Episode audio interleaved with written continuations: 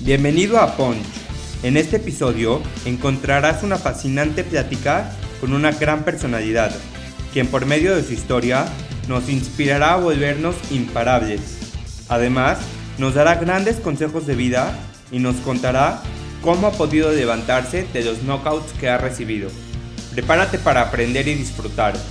Esto es Punch y yo soy Edio Mizrahi. ¿Qué onda, Ponche? ¿Cómo estás? Bienvenido a un episodio nuevo de Punch. Hoy es un momento muy especial para mí, un momento donde me demuestro que los sueños se cumplen. Tenemos una gran invitada. Pati Armendaris, ¿cómo estás? Bienvenida. Gracias por estar aquí y por confiar en el proyecto. Muy bien, muchísimas gracias. Yo siempre voy a confiar en ustedes. Actuaria por la UNAM, Patricia Armendaris cuenta con una maestría en Desarrollo Económico en la Universidad de Cambridge y un doctorado en Economía del Empleo por la Universidad de Columbia. Durante su trayectoria, dirigió el programa socioeconómico de los Altos de Chiapas y el Departamento de Economía de la Universidad Externado de Colombia. Ha fungido como asesora del secretario de Hacienda, siendo una pieza clave en la negociación del Tratado de Libre Comercio América del Norte. Fue vicepresidente de la Supervisión Bancaria en la Comisión Nacional Bancaria y de Valores. Además, fue directora asociada en el Banco de Pagos Internacionales, por solo mencionar algunos de sus logros. Años después, se unió a Shark Tank México como parte de los inversionistas. Actualmente, es fundadora y directora general de Financiera Sustentable, consejera de Banorte, escritora, conferencista y socia fundadora de varias empresas con el objetivo de ayudar a más microempresarios a lograr sus sueños. Patti es una mujer que por nada ni nadie se detiene. Pues bienvenida, creo que tienes una trayectoria increíble. Qué padre que puedas estar aquí en un episodio. Pues ya estoy grande, ya tengo 65 años, ya es hora que yo tengo un currículum largo, ¿no?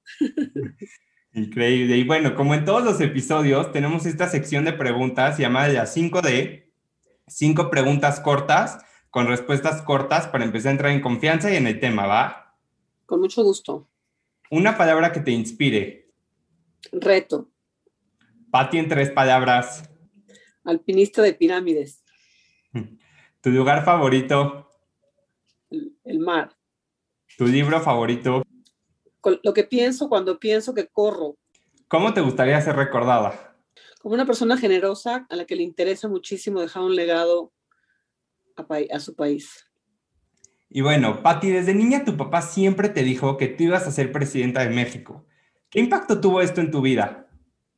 Fíjate que es una enseñanza muy importante para todos los papás o futuros papás, porque si pones tus expectativas altas, primero si descubres qué potencial tiene tu hijo, porque no a todos mis hermanos les decía lo mismo, a otros les decía otras cosas, pero, pero en cada uno de nosotros generó una expectativa y muchísimo amor, entonces no era un rollo de exigirnos y obligarnos a las cosas, sino que era mucho amor y, generar expectativas que nosotros, nosotros nos apropiáramos de ellas y que al mismo tiempo eh, le demostrara, nos sirviera para demostrarle que sí podíamos hacer lo que él, nos, él, esperaba de nosotros. Me encanta porque eran expectativas altas, pero cada quien con sus capacidades, ¿no? Sabía a quién exigir de cada cosa. Totalmente. Y bueno, una infancia con siete hermanos, supongo que fue algo divertido, pero ¿consideras que desde niña tenías la seguridad y el carácter que tienes hoy en día? Yo creo que, uno, nace con el carácter, pero yo creo que por más carácter que tengamos, eh, mi experiencia personal es que la vida se va encargando de quitarte la autoestima con golpes y golpes y golpes. Entonces uno tiene que estar peleando todo el tiempo, todo el tiempo para recuperar su autoestima, recuperando su niño interior, pensando que todos los niños son amables, que sí, que son dignos de ser amados. Entonces, todas las carreras en el mundo donde te están golpeando y donde te estás cayendo, dices no sirvo, no valgo, qué vergüenza, debes de mantener siempre en tu cabecita que eres un niño que merece ser amado. Entonces, este, sí, mi carácter siempre fue fuerte, mi carácter siempre fue de querer sobresalir, mi carácter siempre fue de líder, ¿por qué no decirlo? Pero sí, siempre minado por los golpes que, que alteran tu autoestima. Valoro mucho que digas que siempre fuiste una líder, porque creo que muchas veces pecamos de humildes, ¿no? Y lo confundimos con soberbia, pero no tiene nada que ver, pues es creerte lo que tú eres, creerte, saberte merecedor y saber pues todo lo que has logrado. Pues sí, era yo muy mandoncita. Vivía yo con muchos eh, proyectos en la cabeza y entonces mis hermanitos los ponía de march, march, march atrás de mí y a darle, ¿no? Entonces desde allí me di cuenta de cuáles son las cualidades de una persona que quiere hacer algo y a la hora que quieres hacer algo, pues vas inspirando a los demás. Y para mí eso es lo que es un ser líder, no es un quiero ser líder, sino que eres líder en el hacer, a la hora que inspiras, pues vas haciendo autoliderazgo, ¿no? ¿Qué tipo de líder te consideras?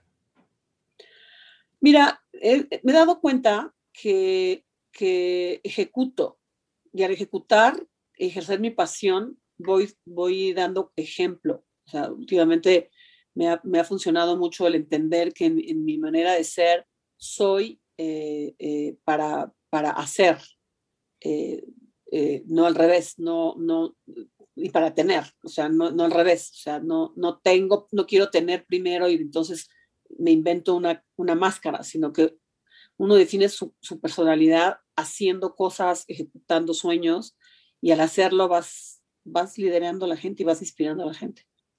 Y bueno, al ser una mujer de retos, decides estudiar actuaría, una carrera muy numérica y pesada, pero cuando tienes la pasión, se convierte en algo divertido. ¿Qué te llevó a, tomar, ¿qué te llevó a tomar esta decisión? Cero divertido. La historia mía es muy bonita porque fue un rollo de, de, demostrar a mi papá que yo podía hacer lo que se me diera la gana y busqué una carrera que justamente fuera un reto porque yo reprobaba matemáticas todo el tiempo.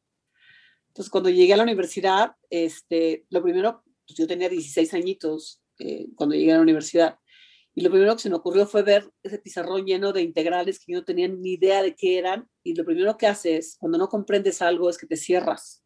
O sea, en lugar de decir lo que tengo que comprender, te cierras. Entonces, viví en la, viví en la, en la, en el, en la ignorancia y en la cerrazón durante dos años hasta que mi, mi abuela mandó a llamar a mi papá y todos mis tíos para decirle que yo no estaba estudiando, que yo no iba a terminar la carrera de actuaría nunca.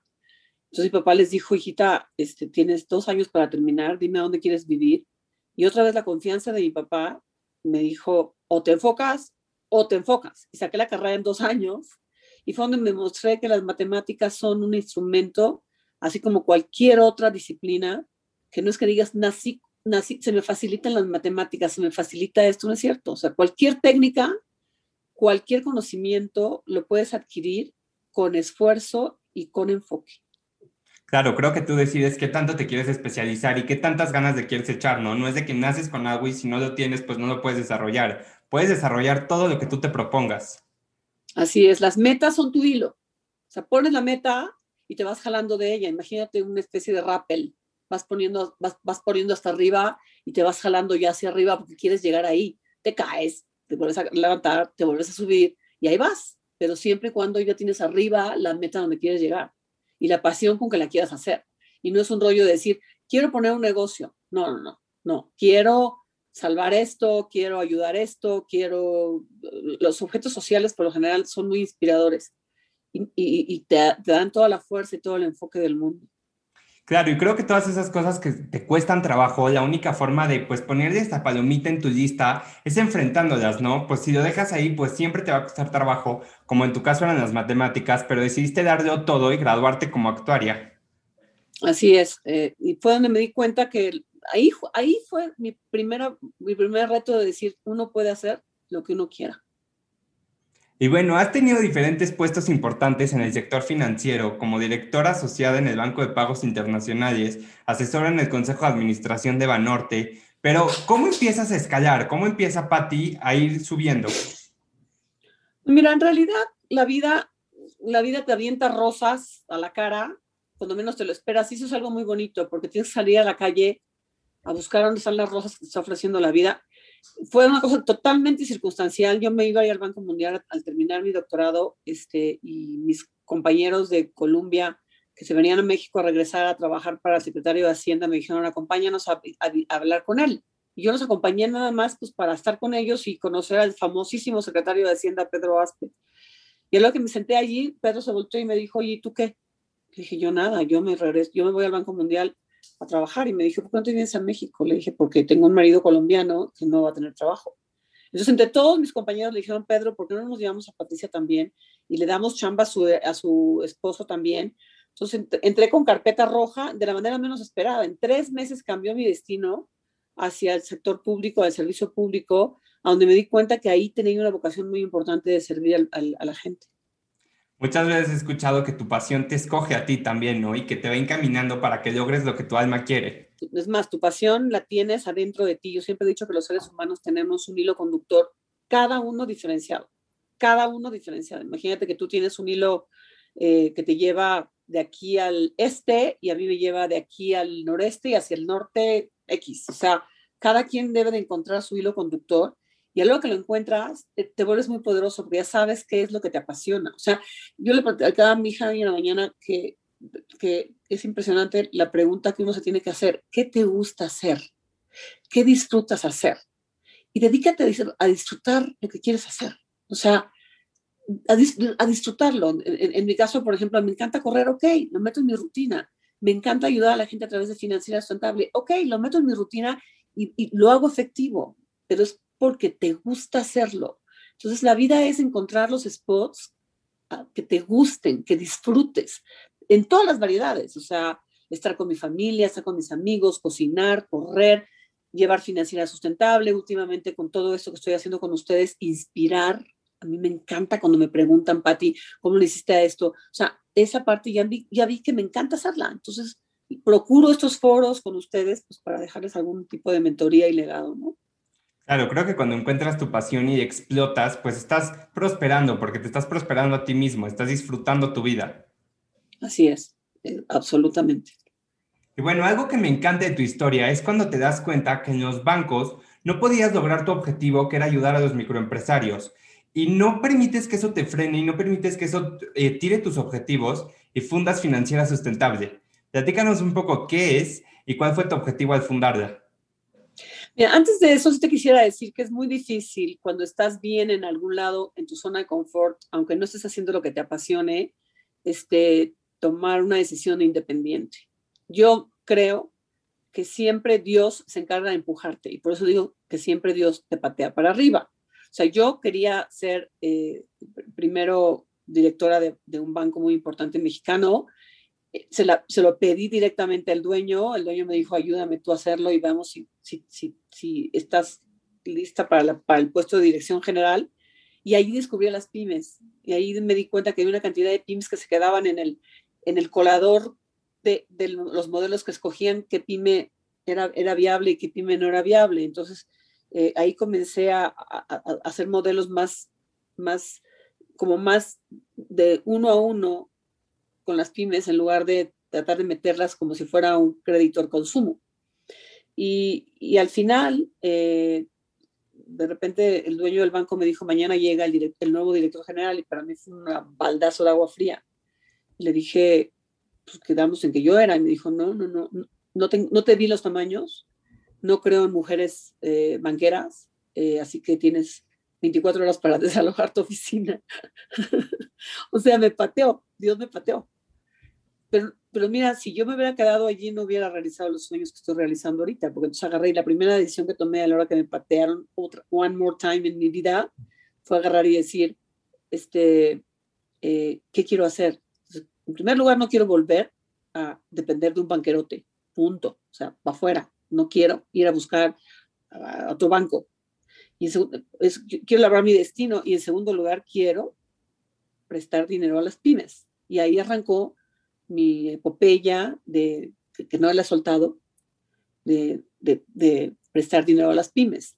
¿Por qué? Pues porque creo que, y sigue siendo mi pasión, y por eso que me encanta todo el, emprendimiento, porque eh, son un millón y medio de pymes en México que son las que, las que reciben el 65% del empleo, poderosísimas, pero con una necesidad y al mismo tiempo con un deseo de, de superarse y de salir adelante que ese es el futuro de México. Es la famosa base de la pirámide que tanto me han criticado en las redes, eh, que eso es un, una un receptáculo para hacer negocios muy bien y, como digo, te puede ir bien haciendo el bien, porque a la hora que les das oportunidades de crédito, olvídate, les cambias la vida. Esa ha sido mi máxima satisfacción desde que comencé. Obviamente en la primera etapa, como cualquier emprendedor, me caí muy fuerte en mi primera empresa eh, por un socio mal, mal escogido y, y, la experiencia de caerme mal, caer mi, que me llevó a, a, escoger ahora sí un buen socio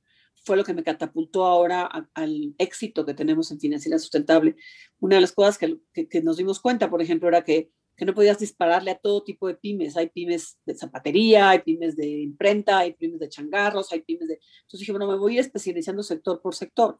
Entonces agarré y comencé a lanzar un producto, como dicen los libros, un producto es una hipótesis y, arranqué primero con el producto que yo creía que en el cual iba a ser más impacto, que es el de transporte público. Los transportistas públicos están muy fregados en México, este, son la base de la pirámide, aunque no les guste que yo lo diga. Eh, necesitan mucho apoyo porque por un lado los, los, los, las, las cuotas de pasaje están topadas por, por un rollo de popularidad. De, el gobierno no puede decir aumentan los precios de los pasajes porque es la base de la pirámide transportándose. Entonces tienen los ingresos muy topados y tienes que ingeniártela y por otro, entonces no pueden modernizar sus, sus, instrumentos de trabajo. Entonces, trabajo rollo de, con gas natural sí se podía y además el gas natural no contamina. Entonces comencé a, a botarlo y botarlo y botarlo y botarlo y ese pivoteo, pivoteo que yo les pido a todas las pymes que hagan de un producto hasta que lo encuentran perfecto, me ha llevado muchos años y ya ahorita estoy escalando, soy la mejor, la financiera es la única financiera líder en el mercado del transporte público de cómo sí, a través de una mezcla de, de ver cómo tu capacidad de pago la adecuas y, y, otra que es un contacto humano muy fuerte. O sea, te digo, en el extremo yo voy y me tomo mis mezcales con los transportistas públicos, me siento muy en mi elemento, eh, eh, con, el, con el toque humano que tanto extraño ahora con la distancia porque es porque yo vengo de ahí, no vengo de, los, de campesinos sufridos, luchones, eh, y, entonces soy la más feliz. Y, ya terminamos de, de,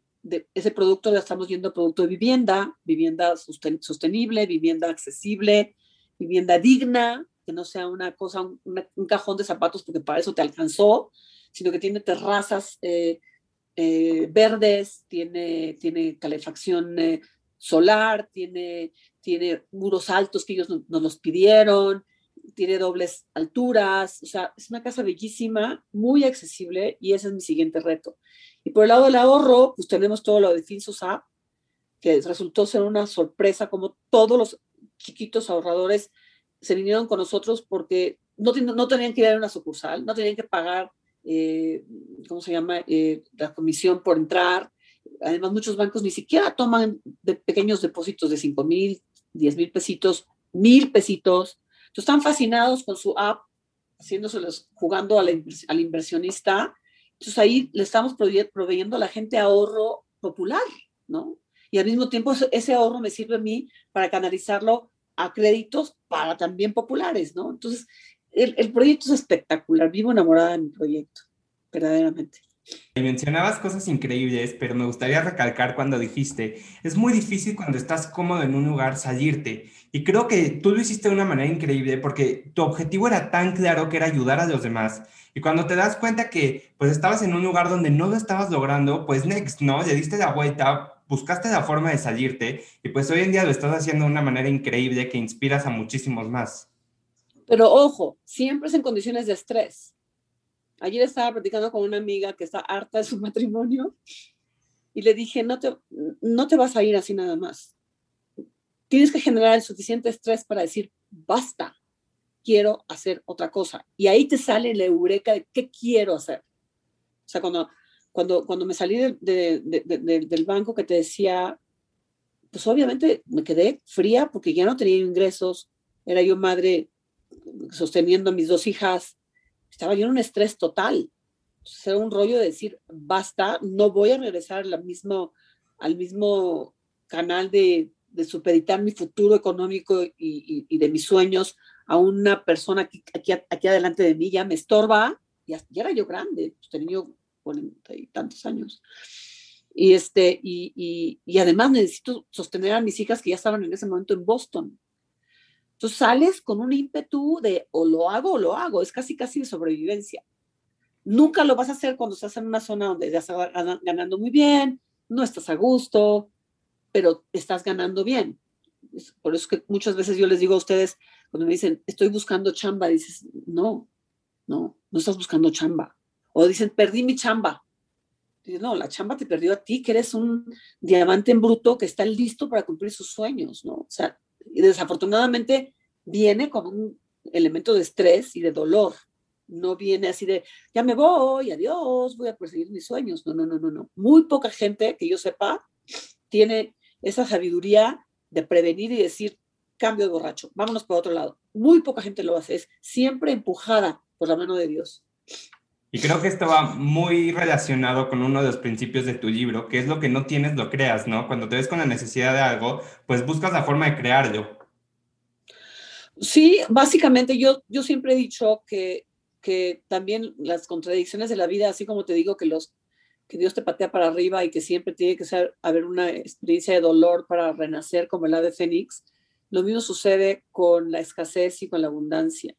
La abundancia te pone como esa rana eh, eh, en el agua tibia que se está muriendo poco a poco te vuelves superficial, no tienes aprecio por las cosas materiales, ya es así como que yo recuerdo que cuando tenía eh, el remordimiento de mis hijas que me iba yo al Tratado de Libre Comercio y las dejaba yo solitas, tenían cinco y seis años, venía yo con maletas de juguetes y, y vestidos y ya no los apreciaban, o sea, sacaban así las cosas, ¿no? En cambio, cada cumpleaños que mi abuela me regalaba mi vestido hecho por ella, tenía ocho añitos, siete añitos, bueno, era mi vestido, el único que yo tenía, ¿no? Y por lo mismo sabía yo que, que si no tenía yo algo, yo tenía que construirlo. Entonces, mis regalos de Navidad siempre eran hechos por mí, a gancho, este, pensando con mucho amor en quién, en quién los estaba yo haciendo. Hace poquito fui a la, a la casa de mis papás, eh, donde la casa paterna que se volvió un hotel de nosotros que se llama Casa de Familia, y vi un tapete maravilloso, espectacular, encima de, una... Dejamos todo, dejamos ahí todo, sus llenos completos. Es como si estuviera yo en mi casa nuevamente, pero ahora es un hotel. Y vi un tapete maravilloso, extraño, y dije, qué cosa más hermosa, y me acerqué y me di cuenta que era una colcha que yo le había tejido a mi mamá y que no había alcanzado a terminarla, y entonces la regalé como si fuera una, un tapete de mesa, ¿no? Y yo, me, yo hacía todos mis regalos y, lo, y al mismo tiempo lo disfrutaba mucho. Por el contrario, cuando tienes mucha, mucha abundancia, no lo disfrutas y no disfrutas la creatividad. Y, y eso también lo puedes llevar al caso de México. Cuando más dinero hemos tenido en la época de la bonanza petrolera, más mal nos ha ido. Es cuando tuvimos los periodos fuertes de booms y busts y booms y busts, porque, porque acuérdate que no tú te no te acuerdas, tu papá se acuerda seguro, tu abuelo se acuerda seguro que, que, que, el presidente decía en ese momento, creo que era López Portillo, ahora vamos a administrar la abundancia. Y mira cómo la administró, o sea, la votaron, se hicieron empresotas inmensas, todas gordas, ineficientes. Por eso es que esta, este nuevo régimen a mí me gusta porque son ahorradores, están ahorrando hasta el último centavo y están administrando el dinero de una manera muy, pero muy adecuada y por lo mismo, eh, más eficiente. Cuando sabes que el recurso es escaso, como economista, sabes que la economía es la administración de un recurso escaso y por lo tanto tienes que alocarla, colocarla a donde más optimizas sus beneficios. Y siendo una persona privada, ¿por qué decides unirte a Shark Tank? Otra vez, otra rosa que me cae del camino. Eh, eh, yo estaba, yo había sido banquera, eh, era yo la única mujer en el Tratado de Libre Comercio en la parte de servicios financieros, este, entonces como que la gente, luego como reguladora fui muy dura y, y, era yo la única mujer, nuevamente que te digo, entonces en las convenciones bancarias era yo la única mujer en los podios, etcétera. Es como que la, la gente me recordaba como la dama de hierro, la que no tenía miedo de pelearse con los hombres, etcétera, etcétera, a pesar de que yo ya estaba muy cómoda entre los hombres porque había encontrado la manera de ser cariñosa con ellos, no me peleaba con ellos, de hecho ya no me peleo con ellos, al contrario, los, me relaciono con ellos a partir de mi maternidad, de una manera. Entonces, eh, Kiren Miret estaba buscando en Shark Tank a una mujer que no tuviera miedo de, nadar entre hombres, tiburones, y buscó en las redes, dijo, por favor, por favor, me urge y alguien le dijo, habla con la mamá de María Inés Ni siquiera sabían mi nombre. Yo ya era una empresaria tranquilita, con mi banco de pobres, etcétera. Me busca Kiren y me dice, Pati, es esto y esto y esto y esto. Le dije, yo no soy millonaria como Carlos Bremer. para nada. O sea, tengo mi patrimonio, pero lo tengo metido en mis acciones de financiera sustentable y muy invertida, ¿no? me dijo, por favor, por favor, le dije, no, hombre, le, di nombres de mujeres multimillonarias mexicanas, empresarias famosísimas, y me dijo, Pati, nadie quiere. No quieren porque no quieren exhibirse, no quieren salir a la vida pública, etcétera. Entonces ahí fue donde me picó mi, mi orgullo de decir, tengo que representar a la mujer, me duele muchísimo esa actitud. Y entonces vine con mis accionistas y les dije, oigan, este, échenme la mano, eh, vamos a armar un fondito de financiera sustentable para hacer esto y al mismo tiempo para financiera, se los vendí como que para financiera iba a ser publicidad gratis, ¿no? Que de hecho lo fue.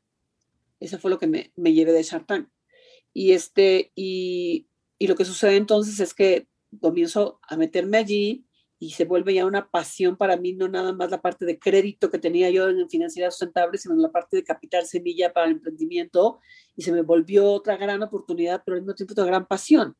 Por eso te digo que la, la, la, vida de repente te manda rosas y las tienes que cachar, las tienes que cachar. No las, yo no esperaba jamás ser otra vez una figura pública de, de, en redes y en todo. Ya vi, yo soy una figura pública en la Comisión Nacional Bancaria, en el rescate bancario, y ya había tenido suficiente con periódicos, entrevistas, cosas, y ahora es otra vez, pero desde otra trinchera, ¿no? Justo en uno de los episodios pasados tuvimos con nosotros a Kiren Miret y ella nos mencionó que el tanque cambia a todos los que pasan por ahí. ¿Consideras que hubo un antes y un después de Patti a raíz del programa? Totalmente. Yo le agradezco a Kiren con mucho cariño y mucho amor porque realmente salí otra persona conocí a los emprendedores mexicanos, no a las, no los microempresarios del transporte, no al changarrero, sino al emprendedor que trae una luz interna, un brillo interno, una creatividad interna y que, y que, que, representaban un reto para mí en cuanto, y me sigue representando un reto para mí en cuanto a cómo inspirarlos, pero sobre todo cómo ayudarlos. Lo que estoy haciendo ahora es tratar de poner una plataforma que reproduzca mis enseñanzas en Shark Tank, pero que maximice la cobertura si te das cuenta, nosotros en Shark Tank entrevistamos más o menos a 100 emprendedores eh, cada temporada. Y de esos 100 emprendedores, eh, más o menos la mitad hacemos inversiones. Pero esas, de esas inversiones prometidas ahí adentro, se quedan en el camino el, 50%. Entonces, son, entonces, digamos que cada temporada logramos ayudar a 25 emprendedores, entre todos. Este, y el mejor, el, el, mayor bien social que le hace Shark Tank a la sociedad es todo lo que inspira. Te sorprenderá. Estaba yo otro día viniendo de Guatemala a, a Comitán y, y, me paró un retén, porque últimamente están muy, muy cuidadosos con la inmigración ilegal. Y, y, yo estaba con mi mascarilla y me para el retén, un chavito como de 21 años, un joven de la Guardia Nacional, y dice, sus papeles, por favor, le dice a mi chofer. Y yo le digo, eh, me dice, ¿qué hace usted? Dice, él, es chofer. Soy chofer, ¿de quién? De la señora que está aquí al lado. Entonces se voltea y me dice, ¿quién es usted? Le dije, soy una empresaria. ¿A qué se dedica usted? Digo, soy banquera. Eh, y, y estaba yo apenas tartamudeando y el tipo me dice, señora, es usted Patti, la de Shark Tank. el retén de Guatemala. O sea, ese señor ya está sembrado con la idea de que algún día va a ser empresario. Es, es un reality como una novela rosa, ¿no? De que todo el mundo quiere ser la princesa y el príncipe de la novela, ¿sabes? Ese es el gran bien que le hace Shark Tank a, a la humanidad. Ahora, en mi caso, lo que quiero ahora es duplicar, replicar todo eso, pero para que sea un gran fondo que, que, realmente ayude a miles de emprendedores a través de la tecnología digital. Ese es mi siguiente reto. Me encanta, como tú siempre lo dices, Shark Tank no ha tocado la vida de 100 empresarios, ha tocado la vida de miles y miles de personas que le han inculcado esa chispa. Así es, así es. Ha sido maravilloso ver cómo me, me paran en la calle. Otro día en, una, en, en, un, eh, en un mercadito de Oaxaca, pasé y había dos chavitas vendiendo mezcal de, de sabores. Y lo probé y le dije, ah, qué rico, adiós me meto al, al, al este, al, al, museo y a la salida estaba la señora con una botella en una, en una bolsa de, de, papel. Y me dice, doctora Armendáriz, de veras que necesito darle esto. Y le digo, ¿pero por qué? Me dice, porque yo seguí sus consejos de que yo no, me, yo no buscara capital ni crédito, que yo saliera con mis propios recursos. Y ya estoy exportando a Alemania mi mezcal. Imagínate cómo se te pone la piel chinita de encontrar gente a la que tocaste en los lugares más remotos. Es una maravilla, de verdad. Me encanta. Y tú tuviste la suerte de tener mentores muy importantes en tu carrera, como tu papá, Pedro Aspe, pero ¿qué consideras que necesita una persona para dejar un impacto como tú lo estás haciendo? Yo creo que es una misión. Es una misión de educador. Es una misión de, cambio que, que, a la hora que, fíjate que es muy curioso, pero a la hora que cumples tu, misión, vas abriéndote alternativas. Este, yo seguramente eh, me abrí la alternativa de que Kiren Miret me buscara cumpliendo una misión de salvar a los bancos mexicanos. Eh, entonces allí pues tuve que batirme con hombres, ser muy pública, cerrar bancos, y allí cumpliendo esa misión, Kiren me agarró y dijo, le voy a dar esta alternativa a Patricia. ¿Sí me explicó? O sea, cumpliendo tu misión vas, vas, este, vas, vas, generando alternativas y, y, oportunidades de apoyar a la gente. ¿Qué representa para ti ser un icono en el emprendimiento femenino? Mira, no soy un icono del emprendimiento femenino, te lo digo en serio. Este, soy una empresaria bastante chiquita, no soy un unicornio, eh, soy muy, pero muy modesta en mis aspiraciones, eh, porque ayudar a la gente es algo pues muy, muy expansivo, pero al mismo tiempo muy de pasitos y pasitos y pasitos. No es una cuestión escalable como le gustan, por ejemplo, a Rodrigo, a Rodrigo, este, mi, compañero de, de, de, Shark Tank, o, también, no, Carlos, no, Carlos es muy parecido a mí en esa parte de, de tener impactos, microimpactos, pero en, los más, en la gente que más lo necesita. este, Arturo, Rodrigo son más tu producto es escalable y vamos para arriba y hacen muchísimo dinero, ¿no? Este, entonces, no, no, no me siento un icono de, de, ese, de ese sector. Me siento más bien como muy beneficiada por esta oportunidad que me dio Shark Tank de mostrar que, que puedo ser experta en emprendimiento, porque ya, ya, ya he asesorado a cientos de, de emprendedores durante todo este tiempo, de esos cuatro años en Shark Tank, y por eso es que la gente eh, me, busca porque soy además muy maternal y me gusta apoyarlos. Y creo que muchas veces nos atormentamos en nuestros problemas y creo que la meditación es un gran aliado en nuestra vida. Te he escuchado decir que meditas y que es algo que te ha ayudado mucho. ¿Con qué frecuencia lo haces? Todos los días. Este, y es verdad, es una, es una herramienta que no sabes cómo va entrando a tu vida. Es como tomar agua, ¿sabes? que dices, bueno, tomo, tomé agua y la sensación de tomar agua está bien, pero no sabes que esa agua que estás tomando te está hidratando todo el cuerpo y entonces tu piel está mejor, etcétera, etcétera. Lo mismo pasa con la meditación. Son, realmente son cuatro o cinco técnicas que te, que, que te donde, donde, aprendes a concentrarte eh, todo el tiempo, aprendes a tener claridad, aprendes, aprendes a estar presente y a la hora que comienzas a, a, vivir tu vida todos los días, te encuentras que de repente estás practicando esa concentración, esa conciencia, eh, esa ecuanimidad, poquito a poco. O sea, no es un rollo como subirte a, montar bicicleta y tengo que aprender a montar bicicleta, no. Solito te va entrando en tu, en tu manera de ser diaria y, los cambios son maravillosos. Me encanta y de acuerdo contigo. Y eres una gran mamá y una, una gran abuela, pero teniendo tantos proyectos, ¿cómo logras darte ese espacio para ti? Justamente estaba platicando con Julián hoy en la mañana, con mi hija Julián hoy en la mañana, que lo que te mencioné al principio, yo parto de qué me gusta hacer. Y entonces, ¿cómo lo voy a hacer para lograrlo? Y una de las cosas que me gusta hacer es convivir con mis hijas y mis nietos, o sea, lo amo. Entonces, obviamente agarro y digo, ok, ¿cómo le voy a hacer para convivir con mis hijas y mis nietos? Y me he dado cuenta que no es una tarea de agarrar y decir, dedicarles una hora diaria, porque no se puede. Entonces, lo que hago es generar espacios con periodos largos en la, medida de lo posible. Entonces planeo desde ahorita que ya me voy a ir a Puerto Escondido con ellos en Semana Santa, por ejemplo. Entonces los, invito y les digo, a ver, vámonos a Semana Santa a Puerto Escondido. Entonces ahí genero un espacio con ellos y, lo agendo desde ahorita, ¿no? Lo mismo, eh, sé que les fascina esquiar, entonces compré un, un, tiempo compartido en la nieve, entonces todos nos vamos a la nieve y ahí generamos una convivencia.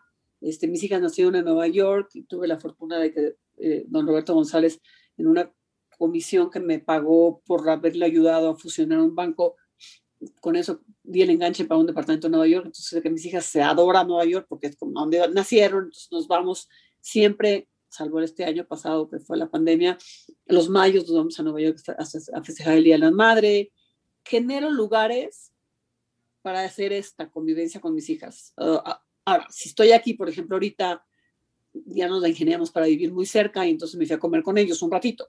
Pero esa no es la, la mejor parte. La mejor parte es cuando estás en la cotidianidad y de repente estás acostada en la hamaca y se te viene a brincar tu nieto o tu hija se te acerca y, y como está en la intimidad y en la tranquilidad y en el relax, es a donde salen los mejores elementos de una relación y de una conexión. Completamente de acuerdo. ¿Cuál consideras que son las claves para lograr todos tus sueños? Mira, imagínate que tengo un sueño como el que me acaba de suceder eh, hace tres días. Le estaba platicando con un amigo de que una de las razones por las cuales me encanta vivir en Chiapas es porque todo el tiempo estoy viviendo verde. Eh, todo el tiempo tengo horizontes largos de llanuras o de montañas o de lagos o de mares y eso a mí me hace mucho bien en el alma y me vuelvo más productiva. Entonces me dice, oye, este, y en México no, le dije, México nunca voy a tener nada desde que vendí mi casa en San Ángel. Este, no, yo rento en México y me dice, y, si, te, y, si, te, encuentro y te muestro un, un terreno que, que, cumple tus expectativas, le dije, ¿cómo? No hay, en México ya no hay nada de eso. me dice, sí, te lo prometo. Lleva y me muestra un terreno. Y, ese maldito terreno se vuelve un sueño.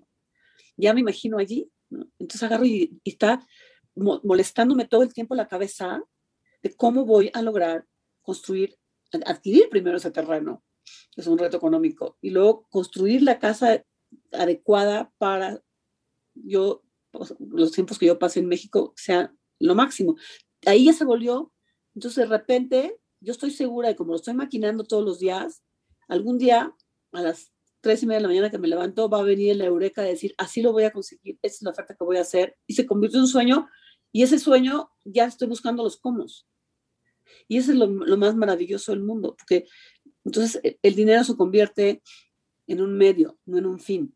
Yo no quiero ser millonaria, yo quiero tener cosas que me ayuden a, a ser feliz, nada más, como el terreno este, ¿no? Me encantó. Ya has corrido varios maratones y en algún momento te escuché relacionar un maratón con una pasión. Me encantó la forma en la que lo relacionaste. Platícanos un poco cómo lo relacionas.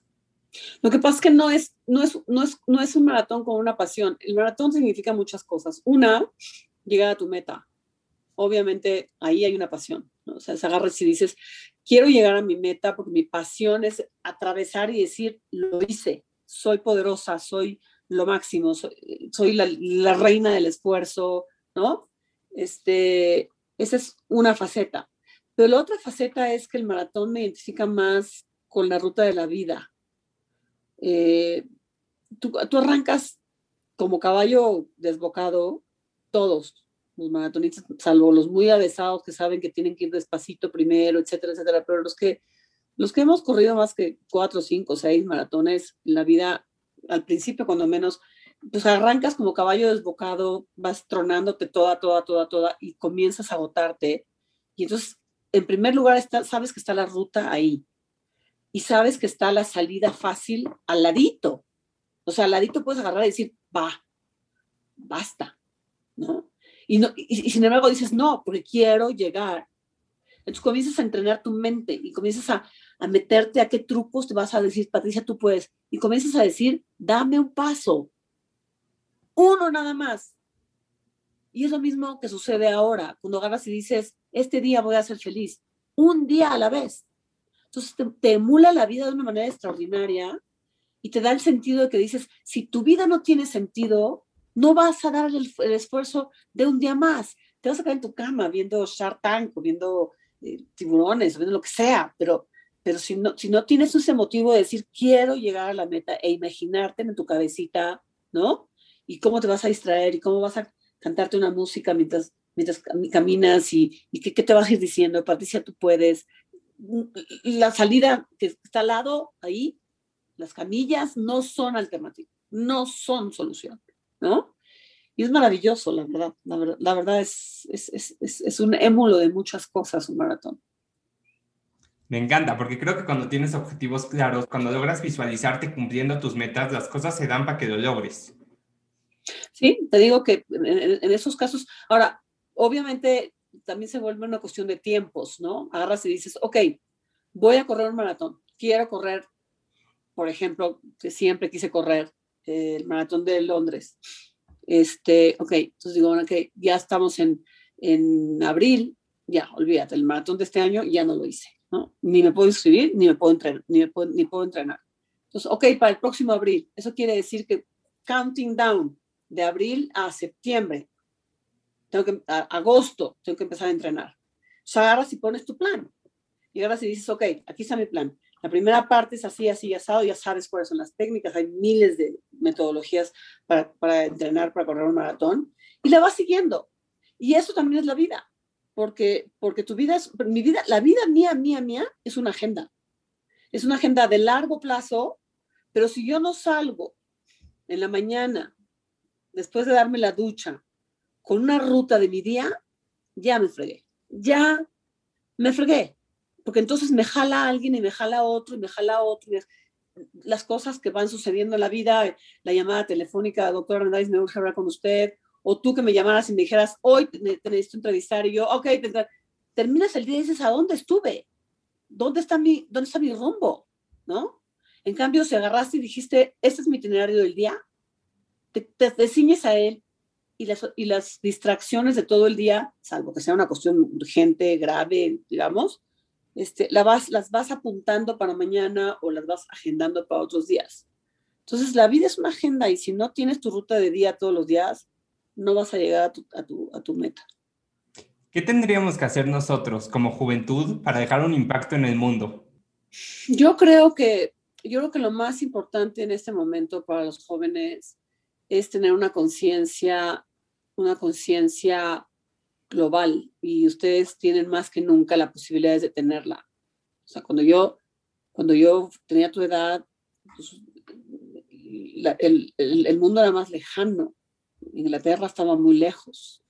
En cambio, ahora está en la punta de, un tweet, de, un internet, de meterte a ver viajes virtuales por Inglaterra. Entonces, la conciencia global lo que te da es un espíritu de, no nada más de, de universalidad, sino de saber que tienes que dar, es tu obligación darle continuidad a tus hijos y a tus nietos. Si no quieres ser tan altruista como para decir continuidad al mundo y continuidad a este planeta, decir, a mí lo que me, me, me, da mucho impulso de legar cosas es qué tipo de México le estoy dejando a mis hijas, ¿no? Y, y, y, cuando ya vas adquiriendo cada vez más toda la parte verde, la carbonización y todo, dices, bueno, ¿qué tipo de México les voy a dejar a mis hijas dentro de México invertido en una en un planeta que se está carbonizando y que ya hay un señor que está viendo cómo nos vamos a vivir a Marte,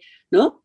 Entonces, esa conciencia ustedes tienen, la tienen en las manos porque ya están muy globalizados, ¿no? Entonces, el, el, el, estar muy conscientes de qué tipo de México les van a dejar a sus hijos, tan solo a sus hijos. Eh, yo sé que las tentaciones de ustedes eh, son muy fuertes porque son jóvenes. Eh, hoy en la mañana estaba yo corriendo en la calle y venía un chavo enfrente de mí y sabíamos que teníamos una, una, este, teníamos una carreterita de escasos dos metros, la, la banqueta, ¿no? Yo lo vi venir como a 500 metros, él también me vio venir como a 500 metros y yo fui la primera que me abrí y me bajé al arroyo, ¿no? Y el cuate pasó como, me lo merezco, ¿no? Y hasta me hizo así, o sea, dices, así somos los, son los jóvenes, son más egoístas, no piensan en, sus semejantes, no se cuidan ellos mismos, ¿no? Entonces, para adquirir una idea de legado ya desde ahorita, desde chiquitos, desde jovencitos, pues básicamente lo que tú estás haciendo, por ejemplo, es maravilloso, porque entrevistas a personas que inspiran, que, que tocan vidas, y en, ese, y en ese inter estás tú tocando vidas, ¿no? Y ahí estás dejando un legado, te lo aseguro. Me encanta. Y bueno, para empezar a cerrar, sabemos que vienen muchas nuevas metas para ti, pero ¿cuáles son los sueños que tiene Patti en estos momentos? Madre mía. Este, quiero este año ya tener la pata metida en la Comisión Nacional Bancaria para convertir a Financiera Sustentable en un banco. Ya tengo muchísimos controles, sistemas. Es como construir un, un jet, ¿sabes? O sea, todos los controles tienen que estar allí de riesgos, de contabilidad, de reportería, de gobierno corporativo. Ya está construido con el favor de Dios. Es una de mis grandes satisfacciones ver que ya es una institución sólida, con un capital humano extraordinario. Entonces este año yo creo que vamos a cuando menos ya poner la licencia en, en, en, el, en su lugar. Eh, quiero terminar de hacer la plataforma de, de emprendimiento, de inversión, eh, crowdfunding, por ejemplo, de emprendimiento. La estamos haciendo eh, muy bien. quiero terminar mi casa en la playa para que mis hijas vengan más seguido a verme a Chiapas. Em, y quiero recuperarla. Fíjate que, que, con los maratones rompí muy fuerte mi, mi, columna vertebral y me di cuenta que se cura con más ejercicio, no se cura con, cirugías. Eh, y me di cuenta de una manera otra vez casual. Eh, comencé a caminar en Comitán con mi hermano y me comenzó él a, a, presionar a caminar un poquito más y cuando vine a ver ya estaba corriendo nuevamente entonces quiero este año ya otra vez meterme a, retos atléticos, quiero volver a atravesar el Bósforo, este, quiero volver a correr un maratón. Esos son mis sueños. Me encanta. Y bueno, para cerrar este episodio, quiero cerrar con una frase que creo que te caracteriza, caracteriza todo lo que llevamos platicando y cómo logras ayudar a los demás. Y dice, el éxito es saber tu propósito en la vida, crecer y alcanzar tu máximo potencial para después plantar semillas que beneficien a otros. Que, que, que me caracterizaste muy bien, eh, me guiaste muy bien, eh, hiciste tu tarea padrísima y ten la seguridad de que lo que haya yo podido lograr de, de tocar vidas es gracias a ti, porque tú lo, tú lo hiciste posible. Pues muchísimas gracias, Pati. Gracias por ser parte de este proyecto. Y nos vemos el próximo martes con un nuevo episodio. Claro que sí. Muchas gracias. Puncher, gracias por escucharnos en este nuevo episodio con Patty. Sin duda alguna en este episodio me demuestro que los sueños se cumplen. Si te gustó el episodio, compártelo. Si lo escuchaste, sube un story tagueándonos a mí, arroba punchpodcast, a Patty, para que pueda llegar a más gente y más gente se pueda inspirar por medio de este episodio. Acuérdate que no existe ningún límite. Si quisieras escuchar a alguna persona ya en Punch, escríbeme y vemos la manera de traerlo. Gracias por escucharnos y nos vemos el próximo martes con un nuevo episodio.